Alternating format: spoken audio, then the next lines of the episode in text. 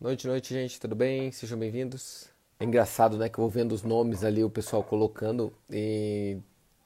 Quantas pessoas já, né? E são 10 mil alunos da Trade Stars que já fizeram em algum momento algo pessoalmente com a gente.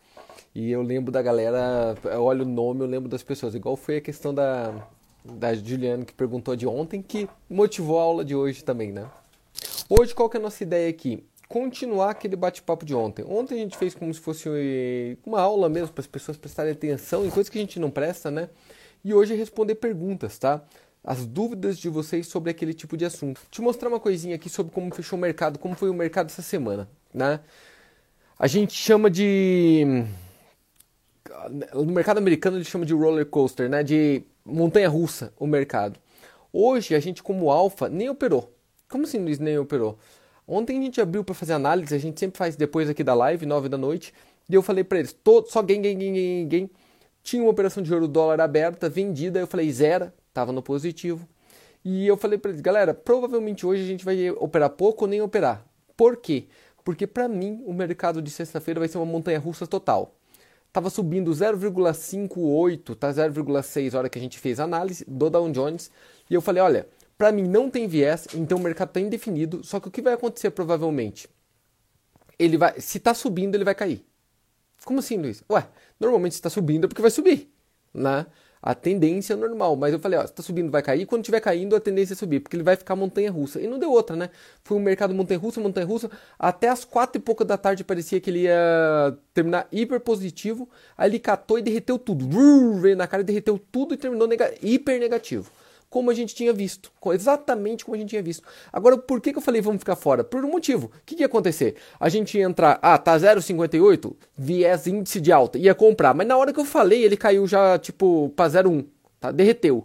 Aí a hora que derreteu, você ia falar, puta, mas agora caiu. Ah, então, é para vender. Aí ele subiu de novo e foi de novo lá para máxima. Aí caiu de novo, foi para máxima, caiu de novo, foi para máxima. Ele subiu e derreteu umas cinco vezes no dia de hoje. O que, que ia acontecer? Você ia tomar loss o dia inteirinho, né? Compra toma loss, vende toma loss, e a gente já tem uma experiência nisso. Então o que a gente fez?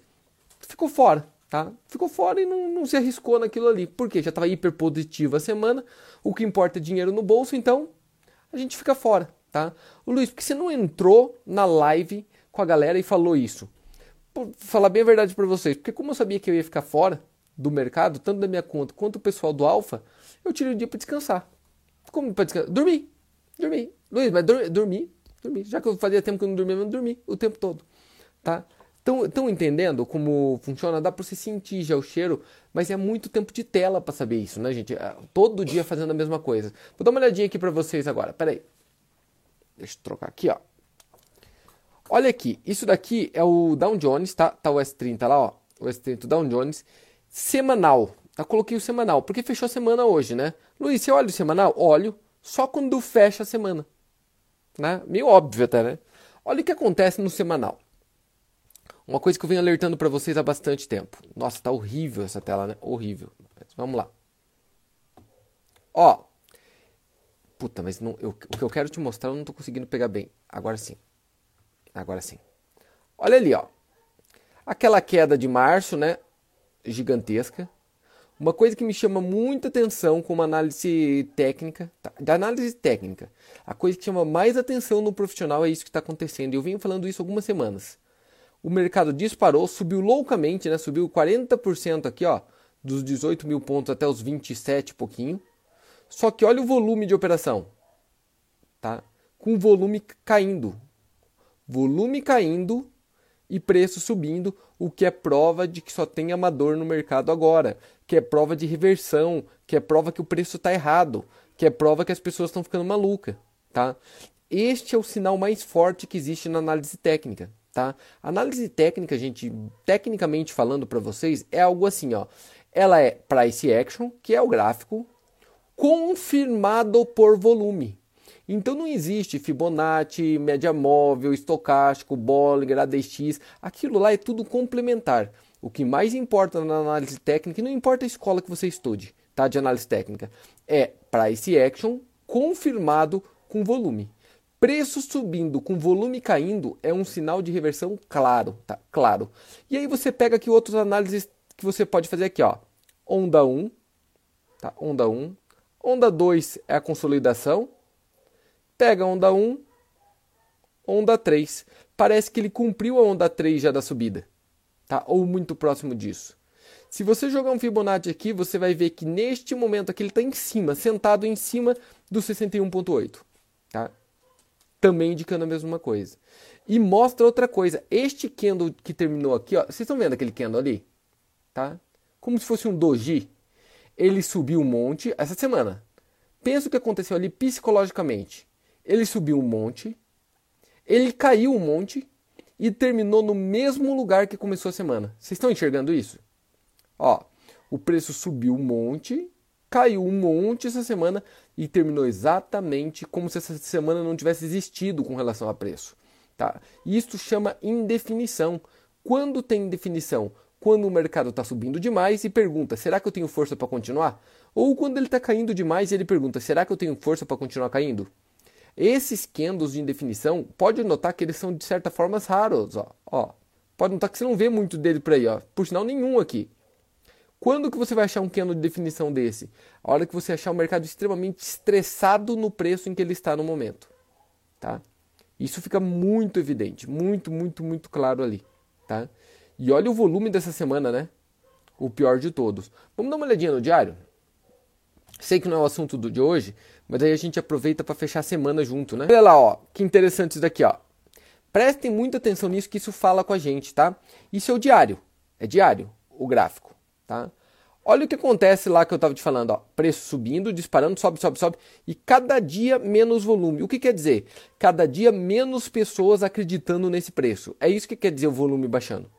Agora tem um dia que o volume sobe loucamente, ó. Olha o quanto que esse volume deste dia é maior do que os outros. Olha justamente que dia que é, ó. Olha lá que interessante. Bem no dia da desgraça, bem no dia daquela queda gigantesca, né? Que foi, se não me engano, quinta-feira passada. Então o que que tá querendo dizer aqui, ó? O único dia que teve volume considerável e muito maior do que os outros, mas muito maior do que os outros, foi justamente no dia da queda. Subindo ele não quer volume não, mas quando queda, meu irmão, que, que isso quer dizer? Na queda, o profissional enfiou o dedo lá. Ó. Por isso que é o 6%. Repare que, de novo, essa semana, olha o que acontece no volume aqui do lado. Ó. É, compara das semanas passadas, que já era ridículo. Compara, ó. Das semanas passadas, que já era ridículo o volume. Olha o que aconteceu essa semana. Cara, essa semana tem volume como se não tivesse havido bolsa. Vocês estão notando? Tá aqui como se não tivesse tido operação. O que é uma loucura, tá? uma loucura. O volume caiu para nada. Subindo, hein? Ó, subindo lá, volume baixinho. Aí ele cai e hoje que ele aumenta, hoje que ele aumenta o volume, ó, nessa loucura. Lembrando que outro dia que fechou no negativo, tá? Outro dia que fechou no negativo. Tá claro? Vamos dar uma olhadinha aqui, então. Outra coisa. Aqui é o fechamento, né, de hoje, ó. 1.49 tá negativo, 1,49 negativo. Então isso começa a dar um pouco de noção para a gente de o que, que um profissional olha no dia a dia, como eu estou te mostrando aqui, tá? O que, que ele pensa e como ele enxerga o mercado. Vamos pensar com uma análise gráfica de diário, tá? Eu não gosto de fazer análise gráfica nesse, nesse aplicativo aqui, mas vamos... Aqui eu estou no TradingView, tá, gente? Só para pegar mais dados. Ó, vamos cruzar aqui uma LTA, que vocês já aprenderam com análise técnica. Aparentemente teve um rompimento da LTA aqui, ó, que você fica pensando, será que é um rompimento falso? Porque ele desce, forma como se fosse um martelo, joga para cima e para mim isso daqui nada mais é do que rompimento, pullback da LTA e agora confirmação aqui com essa queda. O que, que a gente acredita? Que ele rompeu a LTA e vai cair. Detalhe, você consegue enxergar que tem um, ombro, cabeça, ombro aqui? Todo mundo enxerga ó, um ombrinho pequeno, cabeça, ombrinho aqui, o que diz que há uma possibilidade muito grande. Opa, peraí. Estou falando graficamente, tá? Lembrando que eu não foco em gráfico. Quem opera comigo no dia a dia sabe que gráfico para mim é só uma ferramenta. Tá? Gráfico eu só uso como ferramenta. Deixa eu pegar aqui. Vamos pegar a cabeça do ombro, cabeça ombro. Você pode chamar de M também ali, não vai ser errado. Legal. Vou pegar ele no meio e projetar para baixo no neckline dele. O que a gente está dizendo é que se ele for cumprir aquilo que a gente imagina ali, a próxima parada é o tamanho do ombro cabeça a ombro. Que neste caso aqui, ó, já vou mostrar para vocês ali, só estou olhando ao mesmo tempo lá.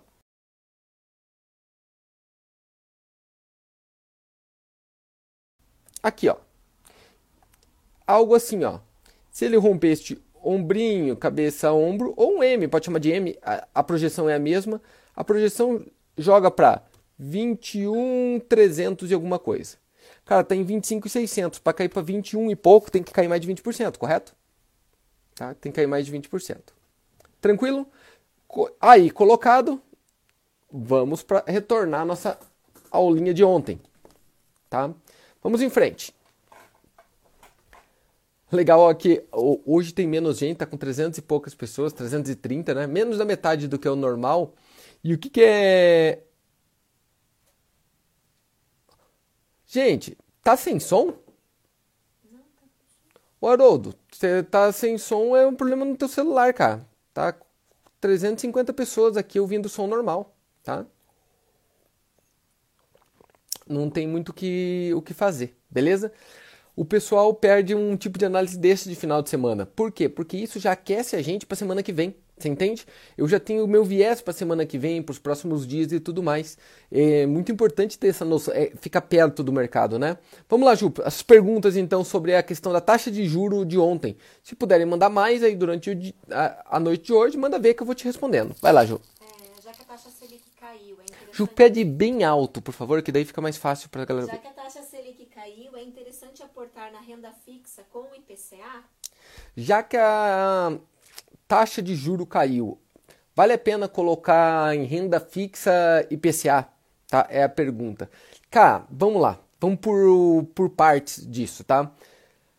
Esta pergunta sempre fica cabe melhor lá para a parte do Carlos, né? Que mexe com a parte de investimento, renda fixa e tudo mais. Mas vamos pensar junto sobre essa situação, tá? Não importa se você está na renda fixa, é, a taxa Selic ou não, IPCA ou não, não importa. Sabe por que não importa? porque ambas vão te dar um resultado simplesmente para manter capital e não e não para fazê-lo. É, é, fato agora. Todas as rendas fixas vão ter uma característica agora neste período de taxa baixa, tá? Lembrando que eu falo que é um período, porque vai voltar a subir. Durante esse período de taxa baixa, eu acredito que vai acontecer durante dois, três anos esse período de taxa baixa. O objetivo que, de quem está numa renda fixa não é mais fazer capital, você entende? Não é crescer aquele teu capital. Não tem como rentabilizar mais. Vai ficar muito próximo do zero a zero. Não tem saída para isso, tá? Vai dar uma diferencinha a mais ou a menos, porém a ideia é só preservar capital. Para você fazer capital real, a taxa de juros compostos nos próximos 10, 15, 20 anos, novamente vai ter que ser aceitando um pouco mais de risco. E aceitando um pouco mais de risco, vai ser invariavelmente vai ter que procurar bolsa. Só que quando eu falo procurar bolsa, eu não falo procurar bolsa, gente, só para você comprar ações e virar sócio de uma empresa, que é o que eu mais gosto, mas não necessariamente. Pergunta: por que não virar sócio de uma empresa e lançar opções cobertas para você remunerar aquela carteira e ganhar os dividendos? Por que não começar a abrir teus olhos para uma coisa chamada debentures? O que é uma debenture? Para explicar rapidamente, que eu acho, dentro das opções ali que você me coloca, eu acho que debenture é melhor do que, por exemplo, uma, um tesouro direto IPCA. Sabe por quê? Pensem comigo. O que, que é uma debenture e qual a diferença para um tesouro? Tesouro direto é você ser um agiota do governo. Ah, Luiz, não fala assim, todo mundo acha tão ruim quando fala agiota. Ué, mas tem medo da verdade? Quando você empresta dinheiro para alguém para pagar juro, ele vai ter que te pagar juro. Como que é o nome disso? Agiotagem. Não tem como fugir, né? Emprestar dinheiro a juros se chama agiotagem. Então você empresta dinheiro ao governo, tá? O governo promete te pagar em data X, lá tá dois mil e tanto, com uma taxa de juro tal. Pode ser pré ou pós-fixado. Quando é pré-fixado, ele já te promete quando ele vai pagar. Quando é pós-fixado, você tem que imaginar que pode. Depende do nível que você colocou lá, IPCA, depende da inflação. É, tem várias formas de travar com o que vai acontecer no futuro. Só que você está emprestando para o governo. Legal? Perfeito? Só que o que acontece? O governo provavelmente, tá? É muito difícil o governo te dar um calote. tá? Por, é esquisito se ouvir isso, né? Governo brasileiro, por incrível que pareça, é difícil ele te dar um calote. Já deu na história, já alguns, tá? Mas faz muitos anos que ele não dá. O que deu um calote há pouco tempo é a Argentina, né? Vários calotes, vários calotes na dívida, vários. Então aqui pode acontecer, mas é improvável. Por ser improvável, quer dizer que é muito seguro. E por ser muito seguro, a renda é muito baixa, a rentabilidade é muito baixa, tá? Pelo menos nesse momento. Idem um CDB de um grande banco e tudo que é menos arriscado é menos rentável. Agora, o que é uma debenture? Debenture, para ser bem popularmente assim explicado, debenture é a mesma coisa. Debenture é igualzinho, igualzinho o Tesouro Direto, com uma exceção. Quando você empresta para o governo, se chama Tesouro Direto. Quando você empresta para uma empresa, se chama debenture, tá?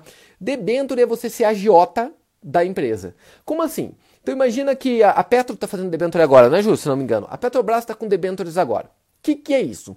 Você empresta dinheiro para a Petrobras a uma taxa já pré-determinada por um determinado período e ela vai te pagar aquele juro. E o que acontece com esse juro? Por, pela possibilidade da Petrobras quebrar ser maior do que o governo brasileiro quebrar, pela chance da Petrobras da calote ser maior do governo brasileiro da calote, a taxa que você vai receber de retorno é muito melhor na debenture do que no tesouro. Vocês entendem onde eu quero chegar? Agora, puta, Luiz, mas daí é mais arriscado. Tá, gente, mas qual é o risco realmente da Petrobras quebrar a médio prazo?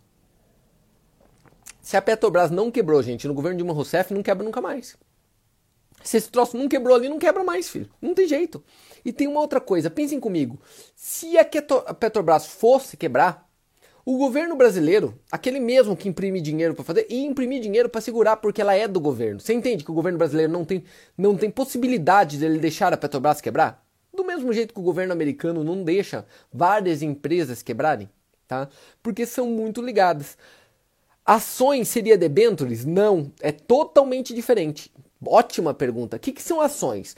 Ações é você virar sócio da empresa, dono da empresa, proprietário da empresa. Quando você compra uma Petro 4, você virou dono da Petrobras. O que, que você ganha com isso? Quando a Petrobras dividiu o lucro, imagina que ela vendeu petróleo o ano inteiro, sobrou um lucro. Aquele lucro dela, ela vai uma parte reinvestir, obviamente, e uma parte ela vai distribuir entre os donos. Quem que é o dono da Petrobras? O dono da Petrobras é o governo brasileiro, com a maior parte é o Carlos, que tem ações da Petrobras, é o Joãozinho, que tem a ação da Petrobras, e você. É rateado como qualquer empresa, como se você tivesse uma empresa qualquer, uma loja que, quando deu lucro no final do ano, divide entre os sócios. É divisão de lucros entre sócios, o dividendo. Legal? Tá claro? Perfeito. O que mais você ganha quando você é sócio da Petrobras? O patrimônio dela em si, né? O valor dela. Então você comprou a Petrobras por 14 reais em algum momento e ela, como ela está dando muito lucro e está crescendo, agora ela está valendo 30 reais. Quer dizer que se você fosse vender para outra estação, você tinha ganho cento e poucos por cento mais o dividendo. Nada a ver, nada a ver com o que eu estou falando de debentures. Debentures você não é dono, tá? Você não é dono da empresa. Você simplesmente é o agiota da empresa. Sabe aquelas empresas que tem aqueles caras que troca cheque para ela? Você pega cheque do teu fornecedor, do teu cliente, daí você não tem fluxo de giro, vai lá e conhece um fulano de tal que ele troca o cheque, ele fica com o cheque para descontar daqui 60 dias e desconta teu 5% ao mês, tá? É isto que é uma debênture na popularmente entendendo. É você emprestar dinheiro para aquela empresa privada, tá? Você empresta dinheiro para eles e eles vão te pagar um juro já certo para você, tá? Não tem fundo garantidor de crédito na debenture. Tá? Não tem fundo garantidor de crédito na debênture por uma questão óbvia, né? Por uma questão óbvia. Não tem garantia para agiota, né? Lembrando que também não tem fundo garantidor de crédito para tesouro direto. Tem fundo garantidor de crédito para instituição financeira, banco, tá? Banco, por dinheiro de CDB lá dentro deles, e isso é um seguro que você está pagando. Você paga esse seguro lá, tá? Já foi descontado como seguro. As instituições financeiras pagaram seguro para isso. É um seguro, é um fundo que tem lá na puta que pariu, que se acontecer alguma coisa ele retorna para você que, que isso acontece? Ninguém conhece debenture. Você não conhece debenture, tua mãe não conhece debenture, teu irmão, teus parentes. Por quê? Porque antigamente era fácil. Você ligava pro teu gerente do banco, ele falava um monte de merda, você colocava lá dentro e era fácil. Não dava para comparar. Agora, meu irmão, você, a educação financeira nunca valeu tanto quanto ela vai valer agora. tá? Porque quem ficar preso tá morto. Quem ficar em banco comercial tá ferrado. Ou você começa a rodar e patinar procurar uma coisa melhor, ou você tá ferrado. Não é por menos que no Brasil, até hoje, tá até neste momento, 90% da população investe via banco. Via banco comercial, aqueles bancões, Itaú, Bradesco, Banco do Brasil, tá? 90%, tá? Nos Estados Unidos, para comparar a população parecida ali, né?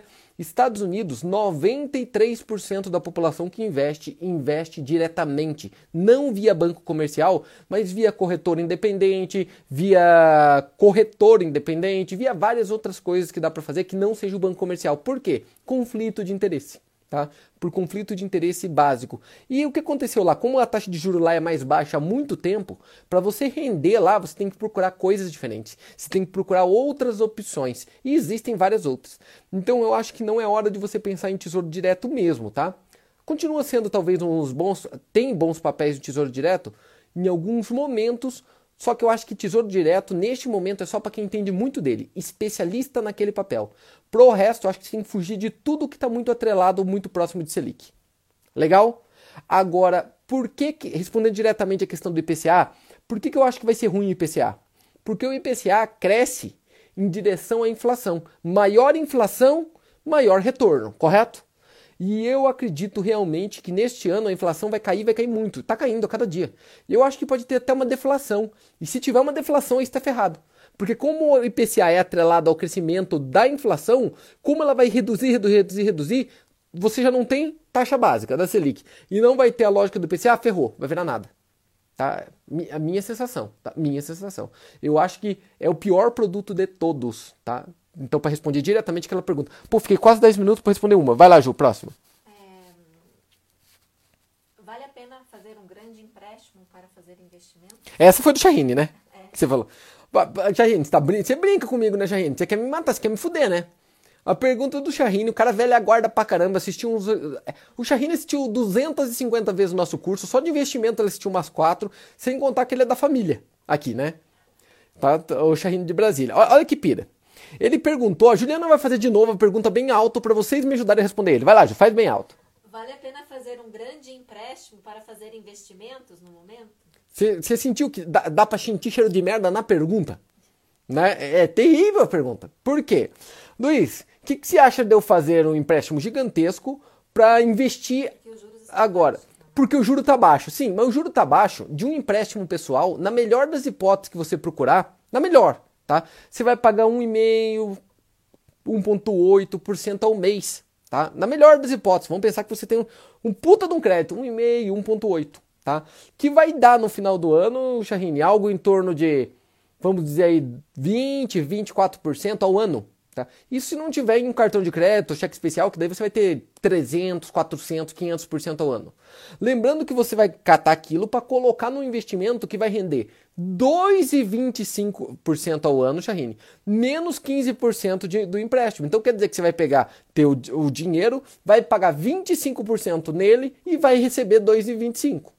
Né? Algo me diz que é bem esquisita essa tua abordagem. Agora, investimento financeiro. Se você pensar o seguinte, Shahine, puta Luiz, eu quero empreender, eu tenho um bom projeto de empreendimento, eu acredito nesse projeto, não importa no que você vai empreender. E a minha taxa de retorno desse projeto vai ser, tipo, eu imagino que ele vai dar uma rentabilidade para mim de 5% ao mês, tá? Do, do quanto eu coloquei de capital naquilo. Pensando nisso, aí é um puta momento para empreender. O melhor momento para empreender na vida, gente, não sou eu que falo, é qualquer empreendedor, qualquer alguém, qualquer um que conseguiu algum resultado. O melhor momento para empreender na vida é a hora que todo mundo não quer empreender. Gente, esse é o segredo da vida. Faça as coisas que ninguém quer fazer. Quando todo mundo quiser fazer aquilo, cai fora, tá? O vulgo pirâmide. Luiz, pirâmide é ruim? É, é a coisa que eu mais respondi dentro da. Desde que eu comecei a educacional, há quatro anos e meio, o que eu mais respondi é, é, foi isso.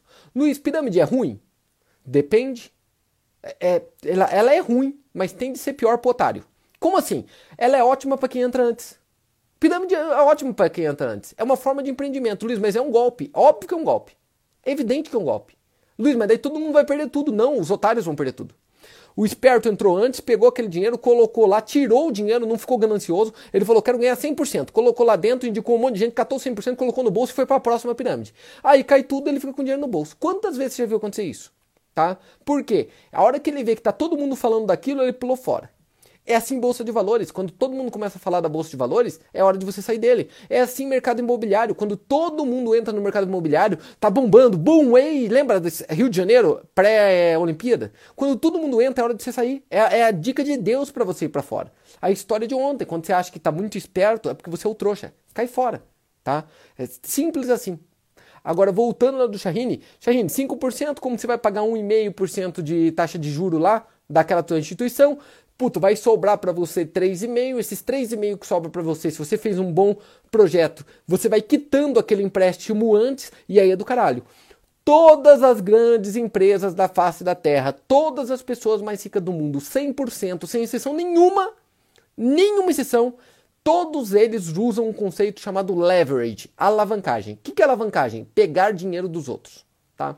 O segredo da vida para você ficar multimilionário é não é trabalhar com teu dinheiro, é trabalhar com o dinheiro dos outros. Este é o segredo básico. Como, Luiz? Ou é do banco, ou é do governo, ou é de instituição, ou é do BNDES, ou é da casa do caralho. Você pega dinheiro dos outros a uma taxa de juro mais baixa do que aquela que você vai retornar. Pronto, é um conceito muito básico. A própria Petrobras pega a tua quando ela faz debenture. Você entende? A própria Petrobras faz tua quando ela lança ações no mercado para você virar sócio. O governo pega teu quando ele faz tesouro direto. O banco pega teu quando ele pega um CDB, ele te passa um CDB. Agora, você pegou de quem? Tu... Todos os que têm sucesso financeiro pegou de alguém. E você pegou de quem? E o que eu mais ouço por aí? Ah, a coisa que eu mais quero na vida é não ter dívida. Você acabou de falar, a coisa que eu mais quero na vida é não ser rico. Mas é simples assim. Quando você fala, a coisa que eu mais quero na vida é não ter dívida, você acabou de gritar, a coisa que eu mais quero é não ser rico, porque todo mundo que for muito rico vai por mim. Esse cara tá tolado em um monte de dívidas. Agora, tem dívida boa e dívida ruim. Tem aquela que ele não consegue pagar e vai se fuder, e tem aquela que ele vai conseguir pagar porque ele tá crescendo uma campanha e um projeto. Tá claro? O balance entre isso que é o segredo. Vai, Jô, próximo. O, o governo vende dívida e imprime dinheiro. Então ele recebe duas vezes este valor? Não, pô, essa pergunta é do caralho, né? A pergunta foi: o Luiz, ontem você me ensinou que o governo imprime dinheiro e também lança dívida. A questão é: ele ganha duas vezes isso? Não, porque como eu te expliquei ontem, se você notar, quem compra a maior parte daquela própria dívida é ele mesmo, porque é duas instituições, tá? O Tesouro e o Banco Central, e na maior parte das vezes quem está comprando do Tesouro é o Banco Central. Então ele comprando mesmo, na verdade, gente, nada mais é do que uma pirâmide clássica. Tá? É uma pirâmide clássica. O governo não tem condições de pagar aquela dívida dele. Não tem, nem o governo americano tem. Você acha que o governo brasileiro tem? Então ele rola a dívida. Como que ele rola a dívida? É a história de sempre. Finge que vai pagar e vai jogando para frente. Basta, se alguém de vocês já teve a oportunidade de entender ou de ouvir uma palavra chamada precatório, se você já ouviu essa palavra precatório, você vai entender o que eu estou querendo dizer que, que é precatório? É um título de promessa de pagamento de dívida do governo. Então o governo te deve por algum momento, lá aconteceu alguma coisa, tomou alguma coisa, ele, eles abrem um precatório. Cara, você vai receber essa porra, tipo, daqui teu tataraneto vai fazer um acordo com alguém e vender esse precatório por 25% do preço original dele pro cara tentar receber daqui 752 anos. Rola dívida, rola dívida, rola dívida. Então esse dinheiro, ele ganha duas vezes? Não. Por quê? Porque primeiro, o dinheiro não existe e segundo, a dívida não vai ser paga. Você tá entendendo? Então, basicamente, ele não recebe nenhuma vez porque o dinheiro não existe e a dívida não vai ser paga. O que, que vai acontecer ali, na verdade? Ele só fica te iludindo mais. O que, que é o Banco Central? Aquele corno Desculpa, aquele corno, aquele chifrudo. O cara, o, cara, o cara, tem jeito de corno. Ele fala como um corno. Ele tem cara de corno, tá? O, eu tô falando do Paul, o presidente do Fed. Aquele cara, você notou que ele marca reunião diária? Cara, quando a bolsa tá subindo, ele fica quietinho. Quietinho, ele não, ele não abre a boca. Ele fica assim. Lembrando que o Fed não pode interferir por lei no, na bolsa, tá? Não pode. Mas ele fica quietinho. Quando a bolsa cai um dia, ele marca uma reunião para o outro dia. E aí ele vai lá e começa a contar um monte de mentira. Ah, mas olha, é, eu espero. E, nada é, nada é assim, eu vou fazer. Ah, eu espero que nos próximos dois anos o mercado vai subir loucamente. Né? E eu sempre falo isso, tipo, nossa, eu espero que daqui dois anos eu vou estar com um corpo igual do Schwarzenegger. Pronto! E o mais louco, só por isso, só por eu esperar que daqui dois anos eu vou estar com o corpo do Schwarzenegger, eu já começo a receber até direct da Bruna Marquezine aqui no meu Instagram. Porque ela fala, nossa, esse cara vai ficar forte, vai ficar bonito pra caralho daqui dois anos. As pessoas são lunáticas, são loucas, tá? são perturbadas. E o mercado sabe disso que ele é feito por pessoas, principalmente nesse momento. Então ele fica jogando com você, tá? É, é um bate-volta, é um jogo. Ah, Luiz, é meio entendido da conspiração que você está falando. Estuda economia dia a dia para você ver se não é assim, tá? É exatamente assim que funciona. Vai, Ju, próxima. Sobre as grandes demais para quebrar. Depois de 2008, as economias ficaram fragilizadas. Explica o risco para a economia global de os governos subsidiarem maciçamente essas instituições? Nossa, que pergunta do cara. Cara, isso vale o... cada pergunta dessa vale uma aula, vale uma aula separada, né? Cada pergunta dessa vale uma aula separada do caralho. Na verdade, nós vamos. Eu, você viu que eu não fico postando no YouTube, né? Tem alguns vídeos lá, mas a gente não posta. Eu não gostava do jeito que era feito. Pro mês de julho também, junto com as aulas lá, nós vamos começar um novo canal no YouTube que vai ser dentro dessas lógicas, sobre mercado. Nós vamos falar sobre mercado, não é sobre indicador, sobre mercado no dia a dia. Olha o nível da pergunta que vocês mandaram agora. Ju, pergunta de novo aqui perto pra galera ouvir. Não, não, não, eu vou resumir a pergunta. A pergunta é sobre os big to fail. O que é big to fail? As grandes demais para falir. Você não acha que o governo injetando dinheiro nessas empresas, até porque do pepino que aconteceu lá em 2008, não pode deixar o mercado manipulado e maluco? Sim, lógico que pode, e já é, e já é. Vou te, Luiz, me dá exemplo de big to fail. Vou te dar um exemplo aqui no Brasil, Petrobras. A Petrobras não pode falir. Se a Petrobras falir, o Brasil vai junto. Banco do Brasil, tá? Banco do Brasil. Cara, Banco do Brasil, basicamente, é quem sustenta todo, todo o environment, como é o nome ambiente, todo o ambiente agrário do país. E a única coisa que funciona nesse país, a única coisa que dá orgulho do país, que é bem gerido e que é bom, é a parte da agroeconomia. A gente, em parte agrícola, a gente é extremamente desenvolvido, nós somos extremamente moderno, tecnológico, mas quem sustenta isso? Crédito subsidiado do Banco do Brasil. Se o Banco do Brasil quebrar, acabou. Você entende? Então tem. Vou te dar um exemplo que vai acontecer nos Estados Unidos tem uma empresa que todos nós conhecemos e provavelmente todos nós andamos com aquilo, que se chama Boeing. A Boeing faz parte do Dow Jones. A Boeing tem tudo, mas tem tudo. Ela tem o ticket comprado para falência. E o pior, todos os passageiros já embarcaram e está pronto para decolar.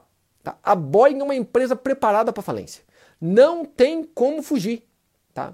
Porque, pelo que aconteceu naquele avião dela que mais vendeu na história do Max, que está todos no solo até agora, pela quebra de confiança, pela questão das empresas aéreas estar tá toda fodida, tu, tudo isso, por todo, por, por as pessoas não quererem mandar de avião, por causa do vírus. Então, por todo esse contexto, a Boeing é uma empresa fadada à falência. Só que o que acontece com ela?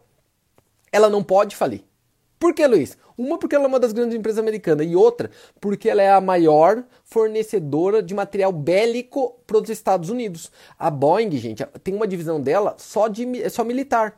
Os Estados Unidos é a maior potência é, militar do mundo, só que sendo desafiada pela China.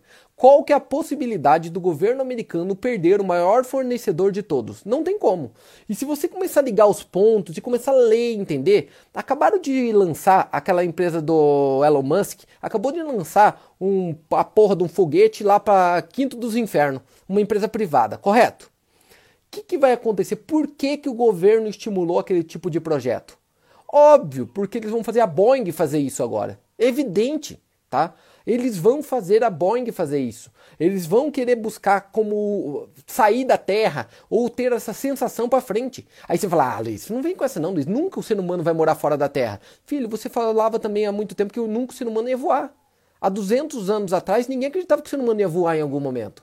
Ninguém acreditava que a pessoa podia sair de São Paulo e chegar na Europa em X horas ali como é hoje. Ninguém imaginava tempos atrás que você ia entrar dentro de um carro com quatro rodinhas de, de, com coisa de borracha e andar com aquela porra queimando combustível por aí. Você nem imaginava. Imagina você falar pro meu tatataravô que eu ia catar ligar uma caixinha e eu ia falar com 500 pessoas nessa caixinha e eles iam assistir de casa vendo minha cara feia. Também não. Você entende que essas, é, esses boosts, esses pulos, esses pulos tecnológicos é onde a gente reinventa a moeda e reinventa o que a gente vai acreditar. É óbvio que a Boeing vai ser segurada para esse tipo de coisa. Ou a aviação comercial tende a se exaurir, vamos procurar outras formas de convencer as pessoas a investir nesse tipo de coisa. Legal? Porém, o que está acontecendo? Qual é a lógica do capitalismo, gente? A lógica clara do capitalismo: meritocracia, tá? Tecnologia e desenvolvimento de ideias privada. Isto é capitalismo, correto? É, a base do capitalismo está ligada à propriedade. Propriedade da pessoa. Tá? Da pessoa. Então é propriedade privada. Propriedade privada é base do capitalismo. Legal. No socialismo vocês sabem que é diferente, obviamente, né? Porque daí todo mundo trabalha, a empresa é tudo do governo, o governo cata e divide para quem ele quer. Óbvio, é muito parecido com o comunismo. Agora, o que acontece com o capitalismo, que é o que rege hoje, é como o mundo funciona hoje. Como ele era base de propriedade privada, por isso que a Boeing é o que é, por isso que o Banco do Brasil é o que é, por isso que as empresas grandes são o que são. Porque elas são muito mais eficientes por ser privada. Ah, Luiz, não é sempre assim. Ué, compara qualquer coisa privada com qualquer coisa no mesmo mercado governamental, tá? E você vê, você quer ser atendido pelo SUS? Tá? Escola do teu filho. Você quer que seja da escola pública? Né?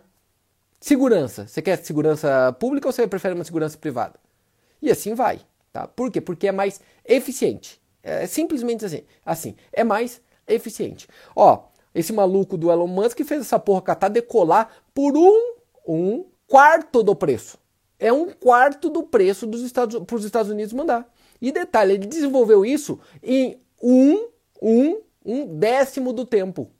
Porra, olha a eficiência disso. Só que o que, que acontece nesse cenário? Tá? Olha o que acontece nesse cenário com, com, a, com a gente. É dramático. Porque desde 2008 os Estados Unidos, as empresas quebraram em 2008, gente. Citibank, Bank of America, eles quebraram, faliu, acabou. Só que, Luiz, tá aí, existe até hoje essas empresas. Por quê? Porque o governo comprou elas. O governo injetou dinheiro nosso e simplesmente ele estatizou empresa privada. Quando o governo vai lá e compra uma parte da empresa, porque ela não está aguentando mais, enfia dinheiro do governo dentro da empresa, as ações viram dele. Quando as ações viram do governo, a empresa estatiza. Vamos pensar no Brasil, Petrobras, ela, é, ela é uma estatal, tá? ela é, é aberta, em mercado? É, só que ela é estatal, é o governo que manda, não tem como você votar lá. Você pode votar como acionista, mas eles não vão considerar nada, eles que mandam. Tá? O próprio Banco do Brasil, que é de economia mista, quem manda é o governo. Tá? E é assim no Brasil. Grande parte das empresas no Brasil são todas atreladas a. Eu falo que o Brasil é, uma, é um grande socialismo e ninguém acredita. Tá? Pega as maiores empresas da Bovespa. As maiores. Olha quantas delas ou são do governo diretamente ou são de fundos de previdência atrelado ao governo. A Previ, Fundo de Previdência do Banco do Brasil, é a maior detentora de ações do país, tá? E todas aquelas outras, tá? Ou é atrelado ao BNDES, tá? Ou tudo mais. O que quer dizer que essas empresas, na verdade, são do governo, tá? É, é, é este é o ponto. É socialismo claro né, do negócio. Assistencialismo e tudo mais é muito ligado a essa forma. O governo faz o dinheiro, não importa onde, puxa o dinheiro de volta, lança dívida pública, pega aquilo ali e vamos soltar como assistencialismo. É, é bem longe tá, do que a gente conhece como capitalismo puro.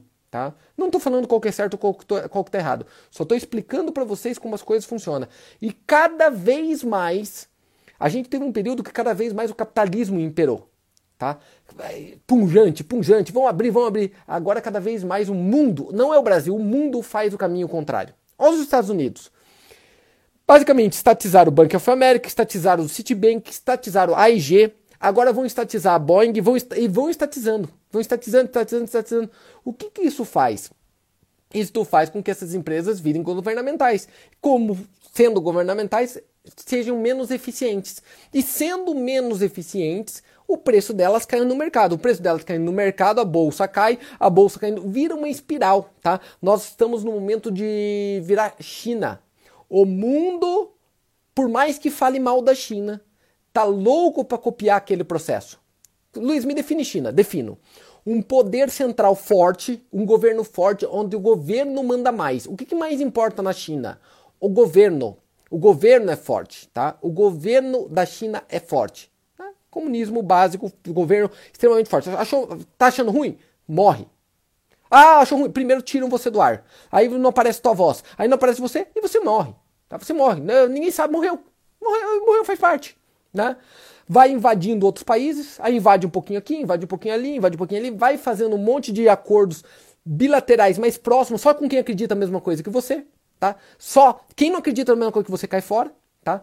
E vai travando, põe tua economia só ali e muda. Ah, Luiz, por isso que eu gosto do estilo americano. Sim, aquele que agora está querendo fazer um governo forte, ou você é americano ou morre.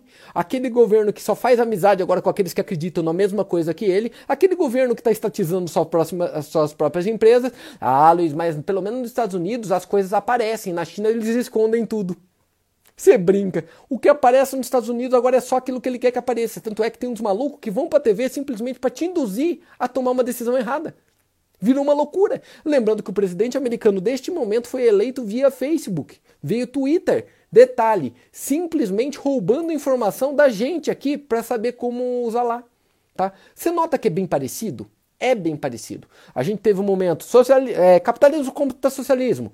Ponto. Foi embora o socialismo. É, virou o capitalismo e foi mudando. Agora nós estamos num momento de cooperativismo e aqui vem um medo enorme. Saber que isso está acontecendo é muito legal para você começar a enxergar como agir. Né? Enxergar como procurar onde você quer morar, onde você quer estar, que tipo de educação quer estar para o teu filho, as coisas que você acredita e assim por diante. Legal? Vai, Jô. É, se o Japão tem a taxa de juros negativa, Sim. Considerado uma moeda forte? Se o Japão tem a taxa negativa, por que, que o Ien ainda é considerado uma moeda forte? Gente, isso é muito louco, tá? Eu vou te falar tecnicamente e depois eu vou te falar é, como, emocionalmente. Tecnicamente, por uma questão meio óbvia, o Japão ele tem a maior dívida do mundo. Vou repetir. O Japão, dos países desenvolvidos, tem a maior dívida do mundo. Tá? É quase 300, é, acho que está em 300 e poucos por cento do PIB já. É impagável, não tem como pagar. Em contrapartida, o Japão é o maior investidor do mundo. O Japão, proporcionalmente, quem tem mais título da dívida americana é a China. Só que proporcionalmente é o Japão. Tá? Então o Japão, eles são poupadores, então eles têm capitais. Sem contar que o Japão, ainda hoje, grande parte daquelas empresas tem conglomerados mundiais, muitas empresas mundiais são japonesas tá? E ele é, é uma ilha, o Japão é uma ilha de prosperidade há muito tempo. Por isso que as pessoas correm entre as moedas, correm para o Japão. Só que tem um outro detalhe, tem a questão emocional. Tá? Tem a questão emocional que eu falo isso sempre. Cara, o povo japonês é um povo confiável. Tá? O povo é, é meio estranho falar isso, não é por ser descendente de japonês, mas o povo japonês é confiável. A luz não é bem assim. Então pensa você. Como a gente, a gente fala de. Hoje a gente ouve muito a questão de como que eles. Que fala preconceito, né? Fala muito de preconceito. O que é preconceito? Você tem um conceito antes de acontecer, né? Ter o teu conceito firmado antes da coisa acontecer. Só que existe preconceito para um lado e para o outro, positivo e negativo e assim por diante. A gente já tem um preconceito de que o japonês ele é mais inteligente, mais rápido, estuda mais e é mais confiável. Normal. E não é só você que tem. Cara, qualquer pessoa, qualquer descendente de japonês que já passou por uma imigração na vida sabe disso. Só por ter o olho puxado você já entra. Tá, é assim, é assim no banco. É, é, assim na escola, é assim na faculdade, é assim na casa do caralho, é assim na economia, meu irmão. Tá, é assim na economia. Tá? Tem isso. Isso tem grudado na, nas coisas das pessoas até hoje, tá? Agora não é só ele, o franco suíço também tem essa característica por uma questão de independência e segurança. Legal? Boa pergunta. Galera, falta 15 minutos, né, pra gente terminar a live. Isso é uma coisa muito louca. Você notou que não vai dar para acabar essa live de novo, né? O assunto não vai se esgotar. Vocês notaram isso? Vai, Ju, próximo. É, é, sobre o dinheiro dos bonds, hum. perguntaram novamente. Tá.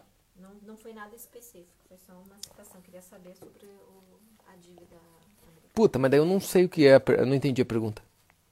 Não, não entendi a pergunta sobre os bonds, tá? Tem uma live minha, uma aula minha sobre dívida pública americana, eu não sei como é o nome, tá lá no YouTube. Olha lá, que eu divido a tela. Tem uma tela que tem a calculadora diária de como tá a dívida pública americana e mundial. Assista lá no vídeo que vai ser explicado muito bem. Lá é bem explicadinho essa, essa questão dos bônus e tudo mais, tá? Dos bônus americanos e tudo mais. Mais alguma, Ju?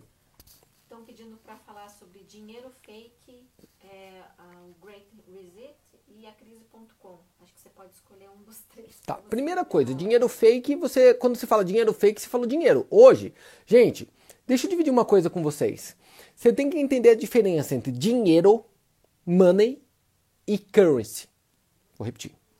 Você tem que difer diferir entre dinheiro e currency. Luiz é a mesma coisa. Não, dinheiro e moeda, perdão, achei a tradução. Entre dinheiro e moeda. Legal. O que, que acontece hoje? A moeda, por definição, ela tem que ter algum lastro, ela tem que guardar valor. Moeda, por definição, tem que guardar valor, ela tem que ter algumas características. Ela tem que poder ser trocada, então ela tem que ser trocada, tá? Por isso que criptomoeda não é moeda de forma alguma. Não é moeda, não tem como ser moeda, tá? Ela, por quê? Porque tem que ser trocada.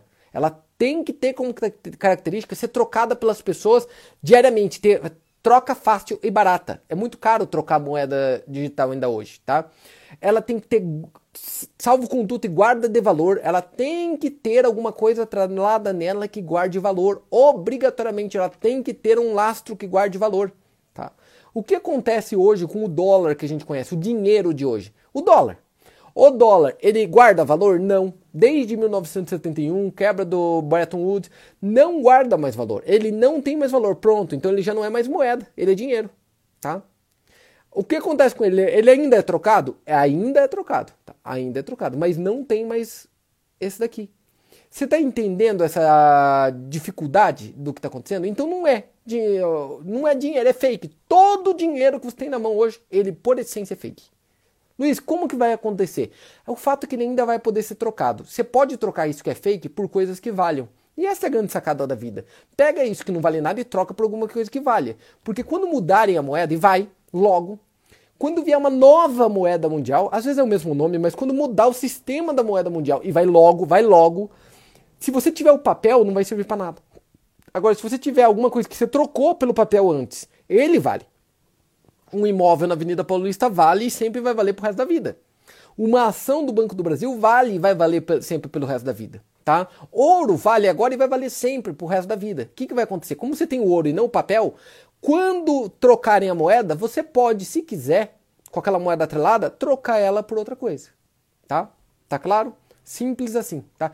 Ah, Luiz, mas isso já aconteceu na história da humanidade? De cada 75 anos, uma nova moeda surge, uma nova, um novo currency muda no mundo, tá? Pode estudar historicamente. E a última vez que foi mudado foi justamente, justamente há 70, 75 anos atrás. Tá chegando, tá perto, tá na hora, tá batendo na porta. Tá, vai, Ju. É uma pergunta de ontem.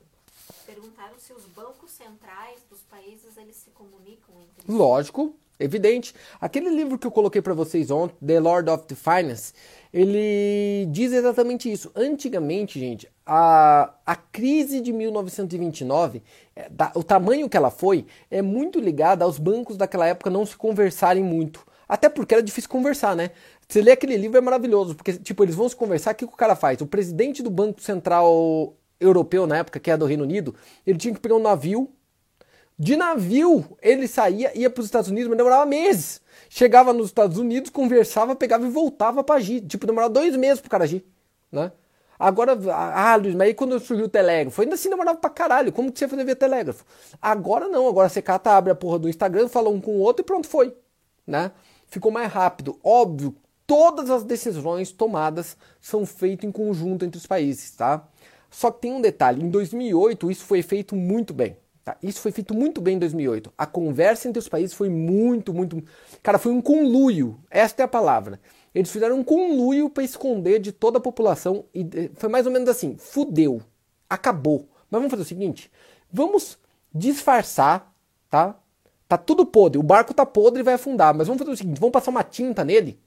Tá? Não dá para arrumar. Então vamos passar uma tinta nele e vamos jogar no mar de novo. Mas a gente não pula dentro.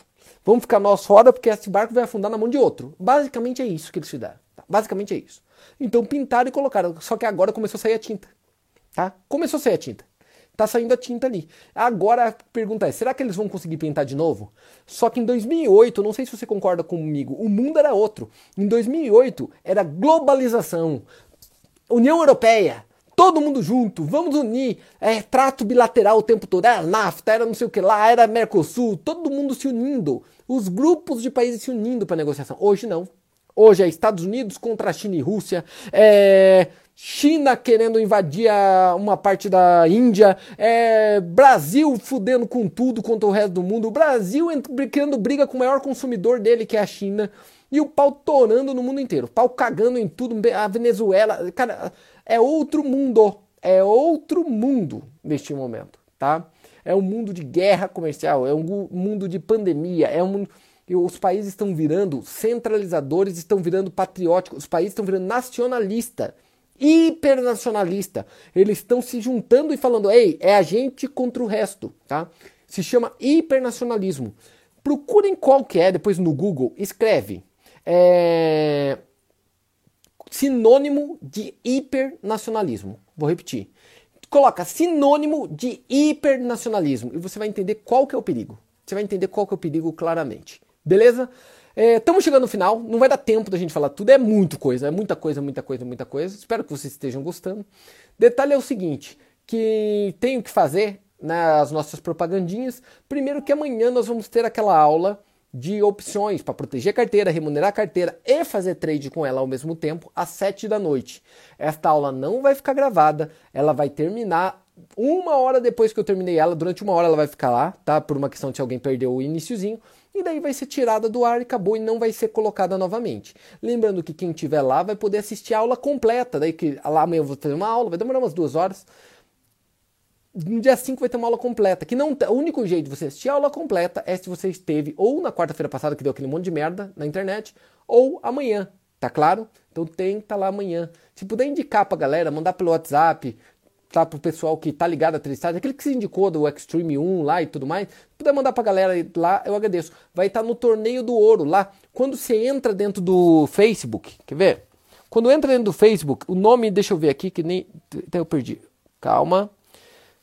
Curso Trade de Ouro. Curso Trade de Ouro. Tá? Vai ser feito dentro do Facebook, no grupo Curso Trade de Ouro.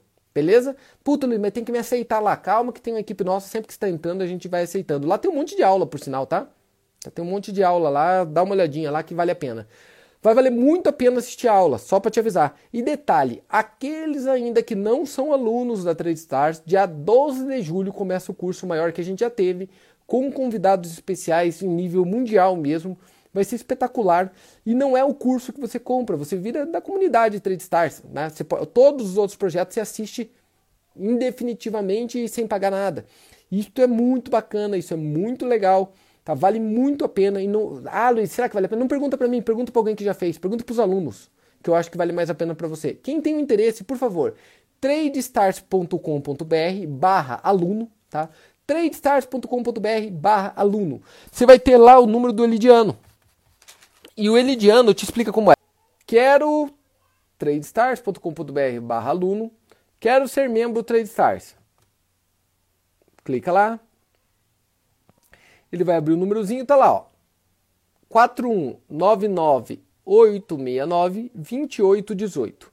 4199 869 2818, tá? Eu aconselho você a ligar para ele lá, tipo, entre as três e meia, quatro e meia da manhã, que é um horário bom no sábado para você ligar para o Lidiano, tá? Então entre em contato com ele, liga mesmo para ele, três e meia, quatro e meia da manhã e fala que eu que pedi para você ligar, tá? Que é um horário maravilhoso, é o melhor horário para ele fazer, de três e meia a quatro e meia da manhã. Valeu? Mais alguma pergunta, de alguma coisa? Valeu, galera. Obrigado pela, pelo bate-papo. Amanhã temos aula de novo e voltamos na segunda-feira aqui no Instagram. Espero que vocês tenham gostado. Abraço para todos. Valeu. Falou, galera. Até mais.